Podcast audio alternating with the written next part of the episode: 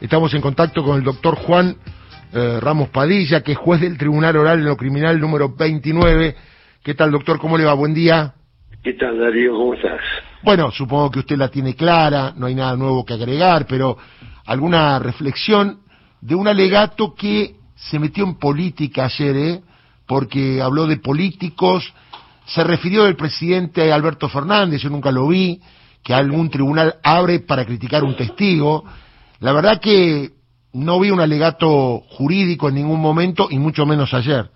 No, lo de jurídico, te, voy a marcar dos o tres cositas muy sencillas para que yo soy eh, presidente de un tribunal oral. Eh, tengo generalmente un promedio de dos y a veces hasta tres juicios por semana cuando no tengo juicios unipersonales.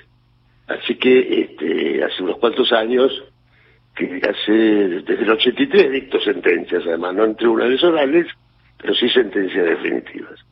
Pero para que sepa alguno que algo conozco todavía. este, Por eso lo convocamos, usted está teta todo el día con juicios orales, ¿no? Todo el día, este, todos los días. A ver, eh, Vamos a empezar por, por, por, por lo más grosero que fue la negación al derecho de defensa, que es el derecho más sagrado que debemos proteger los jueces y los abogados, ¿no es cierto? Vos, vos, sos abogado. Uh Primera interpretación que se hace es literal. Tal cual.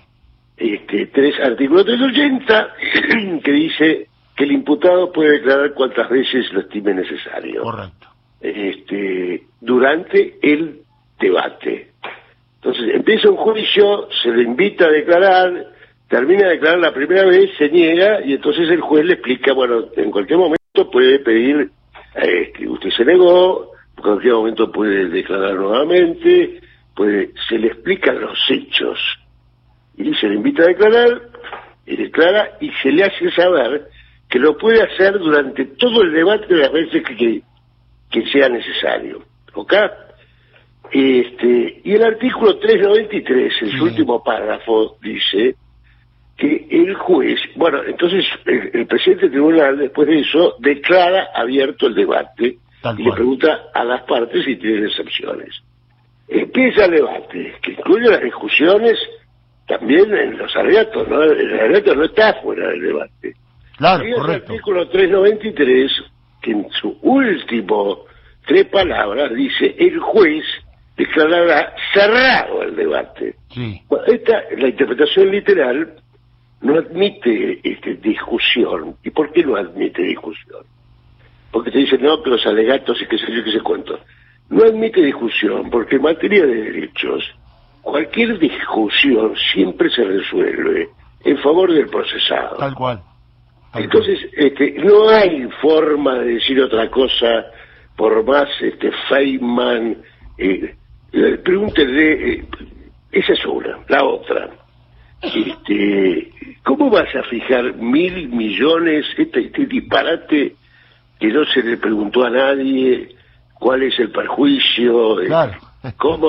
No está valorizado, claro, está claro. eso. El tipo se le ocurrió mil millones, bueno, hacemos redondeamos, dale que va, este, total, es que la prensa va a decir que está bien. Y, y bueno, a ver, los que van a tener que pagar lo que yo tienen derecho a decir que no te equivocaste, sumaste mal o lo que sea. Correcto. Otra, juzgar a personas que no tienen nada que ver. Sí. Con pruebas que no son de ese expediente. Y, este, y haciendo, bueno, el alegato político te lo dejo para vos, este, lo que sí, eh, cuando cuando se fija una pena no se puede tener en cuenta el, desazón que causó en la no, sociedad. Locura. Bueno, eso es política. Este, pero tampoco eh, eh, se puede condenar por asociación ilícita ni a Villela. A mí me gustaría que llames al, al, al actual Gil Vega, yo conocía uno, ¿no? Pero hay otro que parece que es muy parecido y tiene el mismo nombre ahora. Yo, yo conocí a uno allá por allá por los 80. Yo también, yo también. que era un muy buen jurista. Este, no lo condenó a Videla por asociación No, no, no, no. Además sabemos que es una figura de dudosa constitucionalidad. Usted lo sabe ¿Qué, ¿Qué de dudosa? No, no, este, e- e- en los casos donde es el, el Estado, donde vos actuás en función de gobierno y ejerciendo actos Por de supuesto. gobierno, no existe la, la asociación ilícita. No cual. es ni siquiera dudosa. Claro. El caso Tancanelli, ni a Videla se la pusieron. Ahora, Doc, usted como, como del Tribunal Oral, eh, diríamos, eh, no federal, ¿ha tenido muchas condenas de asociación ilícita? ¿Es fácil de probar eso? Pero no, que va a haber condenas. Ahí podría darse tal vez con más facilidad, pero en, en hechos de gobierno, Claro, no cuando se claro. actúa... Pues ya lo dijo la Corte en el tema Menem, acuérdese. En Menem hay otro faro que creo que se llama Stancanelli. Sí, tal Hay, eh, este, yo no, no recuerdo condenas así por...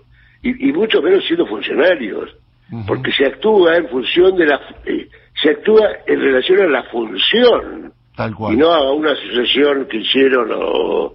Algunos, algunos burros dicen este esto, pero sería bueno preguntarle a Gila Vera. Tal cual. Doc, Este, eh, ya tengo las noticias. Lo que le quiero decir es, eh, el acto se hace el sábado, convoca a la gente.